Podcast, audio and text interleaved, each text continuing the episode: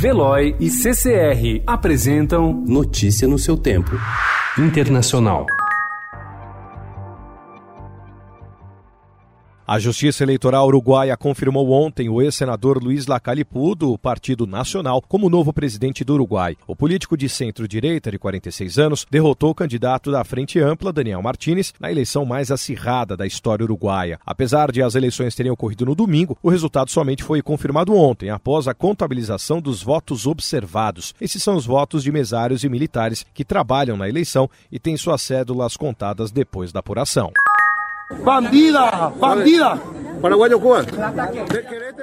O Senado paraguaio cassou ontem o mandato do senador paraguaio Cubas, acusado de incitação ao crime, incluindo o genocídio de brasileiros. Segundo os senadores, ele usou sua influência de maneira indevida e violou o decoro do cargo. Tem que matar aqui pelo menos 100 mil brasileiros bandidos, disse Cubas. Em um segundo vídeo, gravado logo depois, ele ataca policiais que, segundo Cubas, estavam protegendo os brasileiros. As imagens foram gravadas durante a ação da Polícia Paraguaia na fazenda de um brasileiro, no município de Mingaporã, departamento do Alto Paraná. The Taliban wants to make a deal. We'll see if they want to make a deal. It's got to be a real deal, but we'll see. But they want to make a deal.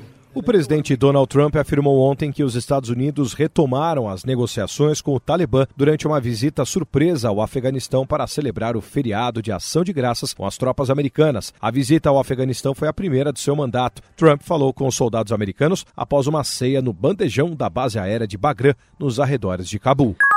A polícia de Malta confirmou ontem que Keith Kembre, ex-chefe de gabinete do primeiro-ministro maltês Joseph Muscat, foi preso por envolvimento no assassinato da jornalista Daphne Caruana Gazilha em 2017. Kembre, que renunciou na terça-feira, é um conhecido empresário, amigo pessoal do premier e estava no cargo desde que Muscat foi eleito em 2013. Após anos paralisado, o caso avançou nesse mês após a prisão do empresário Jorgen Fenech na semana passada, quando ele tentava fugir de Malta em seu iate. Kembre nega a participação na morte de Daphne, uma conhecida jornalista investigativa que vinha denunciando casos de corrupção de altos funcionários do governo. Notícia no seu tempo. Oferecimento de Veloy. Piscou, passou.